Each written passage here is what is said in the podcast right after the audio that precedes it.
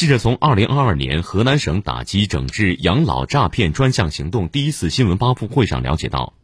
专项行动启动以来，全省公安机关共破获养老诈骗案件四十六起，抓获犯罪嫌疑人一百二十一人，打掉犯罪团伙三十一个，追缴各类损失一千余万元。工作迅速取得了初步成效，有力震慑了相关犯罪。